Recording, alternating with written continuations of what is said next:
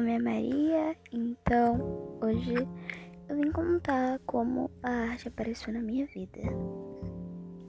Bom, eu tô nesse momento no meu mini escritório dentro do meu quarto e assim a arte apareceu tipo muito de repente na minha vida, né? Bom, tudo começou quando eu joguei o lápis de cor, aquele aquarelado do Fábio Castelo, que você provavelmente não conhece.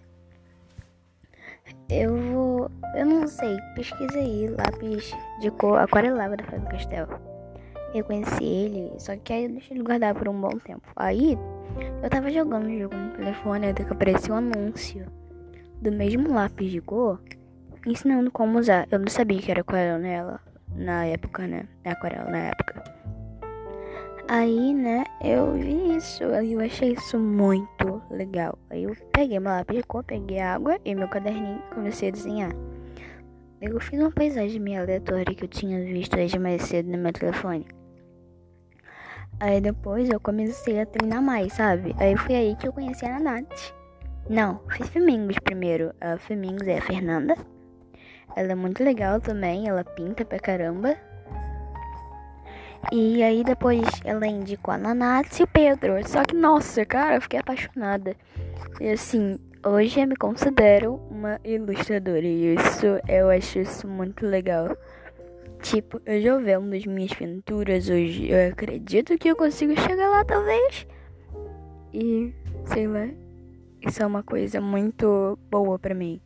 Quando eu tô desenhando, assim, quando eu tô triste, tudo desliga na minha mente.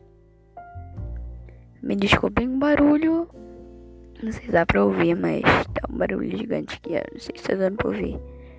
Mas assim, isso é uma coisa muito boa hoje em dia pra mim. Pintar uma coisa, pintar e desenhar são coisas importantíssimas na minha vida.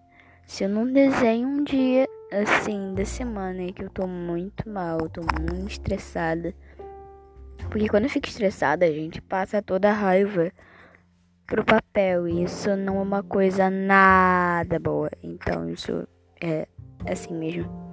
Mas muito obrigada por você ver esse episódio. Eu tô muito feliz que agora eu tenho um podcast.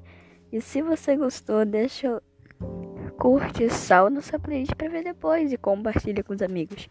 Eu vou tentar chamar alguns amigos meus pra gente poder fazer um podcast juntos. Se não conseguir, me perdoem.